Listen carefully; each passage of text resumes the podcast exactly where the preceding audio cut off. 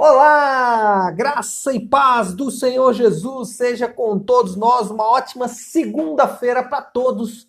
Hoje é dia 1 de março de 2021. Bom, nessa semana nós vamos dar sequência aí à nossa maratona bíblica, A Fidelidade de Deus. Hoje vamos terminar o livro de Números, né? Vou ler hoje quatro capítulos, porque de fato o capítulo 36 é curtinho e assim é, encerrar a leitura aí do livro de Números e amanhã entramos então na leitura do Evangelho de Lucas. Bom, nesse último, nesses últimos episódios aí do livro de Números, ah, uma, uma narrativa muito interessante, por quê?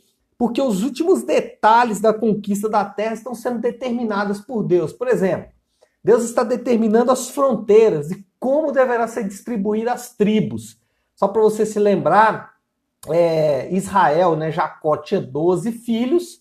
Ah, desses 12 filhos, é, os filhos de José, Efraim e Manassés, eles ah, se tornaram herdeiros de Jacó também, ou seja, Jacó tinha 13 herdeiros. Mas desses três herdeiros, uma tribo, um dos filhos, Levi, não teria é, território. Por quê? Porque eles trabalhariam no, no ministério do Senhor, eles seriam aqueles que ah, é, como é que ministrariam diante do Senhor. Essa é a palavra. Bom, Deus determina então as fronteiras das doze tribos. Depois, nessa determinação das fronteiras, estabelece as chamadas cidades de refúgio, que era local para refugiar indivíduos que assassinassem alguém de forma é, não intencional, né, de forma é, é, desastrada, né, um desastre qualquer lá, não culposa, né, é, mas as pessoas que assassinassem de forma culposa deveriam ser assassinadas. E aí Deus estabelece também a lei da proteção à vida, ou seja, o assassinato era punido com assassinato na nação, exatamente porque o texto diz que é, o sangue contaminava a terra. E por último, ele vai falar sobre a lei da distribuição da herança, no caso do casamento das filhas de Zelofeade. E aqui é um contraste interessante porque durante todo o livro de Números, o povo de Israel é, resistiu em obedecer ao Senhor, mas as filhas de Zelofeade, elas sempre cumpriram as determinações de Deus. E aqui Deus diz: olha, elas não poderão casar com ninguém fora da tribo de seus pais, exatamente para não é, modificar a distribuição de terra é, na nação de Israel. E elas obedeceram ao Senhor, mesmo que custaria para elas ali a questão da escolha do casamento. É interessante porque o casamento nessa época era um casamento muito arranjado. Bom, nesse ínterim, Deus lembra o povo qual é o seu propósito e as consequências do povo abandonar o seu chamado. No capítulo 33, do versículo 51 até o 56, você pode ler depois, Deus relembra a nação de Israel qual é o propósito deles, para que, que Deus os escolheu e os tirou da terra do Egito, para que eles pudessem punir os deuses de Canaã e para que eles é, acabassem com a religião pagã. Então, ao entrar na terra, o povo de Israel deveria destruir qualquer menção a deuses falsos e também destruir todos os cananeus como forma de juízo de Deus contra esse povo idólatra, contra esse povo pagão. Então esse era o propósito da nação de Israel. E Deus no finalzinho ali nos versículos 55 e 56 deixa claro que eles não poderiam abandonar o seu chamado, é, correndo o risco de terem consequências graves. E nós sabemos pela história que acabou que esse povo teve as consequências exatamente da desobediência do propósito. Bom, eu quero falar de algumas considerações sobre propósito, já que esse é um assunto muito falado no meio cristão evangélico, a gente ouve com muita frequência, né? Pessoas falando sobre propósito, mesmo também no mundo secular, as pessoas fazem menção aí ao propósito com alguma frequência. E eu quero considerar algumas coisas aqui sobre propósito do ponto de vista bíblico, porque isso é importante. Não significa que você ouviu sobre propósito que esses propósitos estejam de acordo com o que a Bíblia determina sobre objetivos, sobre propósitos de Deus. É, isso até, até entre meio a evangélicos, né, entre crentes. Mas no mundo isso tem ainda uma conotação muito mais é, individualista e egoísta do que em, no, nos meios evangélicos. Mas enfim, algumas considerações que eu quero fazer aqui sobre propósito. Primeiro, o principal propósito é sempre coletivo. Nação de Israel, povo de Deus, os propósitos de Deus eram dados para eles. Deus não dava propósitos de forma individual.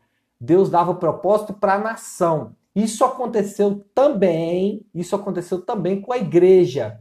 Deus deu propósitos coletivos sempre para a igreja. Chamava os apóstolos e dava propósito objetivo para os apóstolos.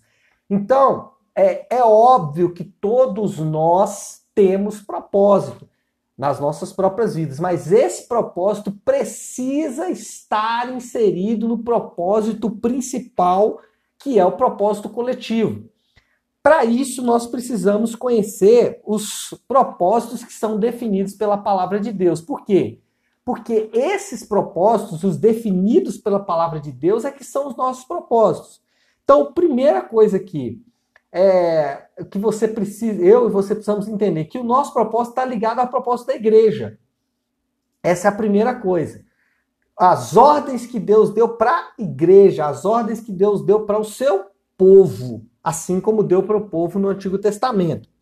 Esses propósitos são definidos pela palavra de Deus. E aí, é, nós poderíamos falar de cinco propósitos, alguns vão falar de seis, mas eu gosto de resumir esses propósitos em quatro que são comunhão, nós somos chamados com o objetivo de viver em comunidade, como comunidade da igreja, mas não só como uma, um lugar que se reúne domingo de manhã, mas que ali nós possamos nos envolver com o cuidado e com o ensino de cada um. Nós somos chamados também para discipularmos uns aos outros, e isso está tudo no Novo Testamento, são propósitos bíblicos para a igreja, e como eu disse, os propósitos coletivos sobrepõem-se aos propósitos individuais. Então, como eu explico isso? Você pode ter propósito, por exemplo, de ser um grande empresário, mas na sua empresa você tem que é, discipular pessoas. Né? O seu trabalho foi gerado para você discipular pessoas. que mais? Serviço. Serviço engloba dois aspectos aqui, por isso que eu disse que alguns vão dizer cinco ou seis, porque serviço engloba é, é, o serviço evangelismo, né? Você evangelizar pessoas e levar o evangelho para pessoas, é, mesmo que é, você não queira diretamente levar essas pessoas para a igreja. Então, quando você é, trabalha para mudar uma estrutura social, você está servindo aquela pessoa com o evangelho. E também serviço é, de trabalho mesmo, para a igreja ou para pessoas. E o último propósito, adorar a Deus, entregar e servir ao Senhor em aliança para todos sempre. Então, esses são os propósitos e esses são os principais propósitos da nossa vida. Os propósitos secundários são os propósitos individuais. Por exemplo, Paulo tinha um propósito. Ele era um apóstolo, ele ia por toda a terra. Mas aonde ele ia, o que, que ele fazia?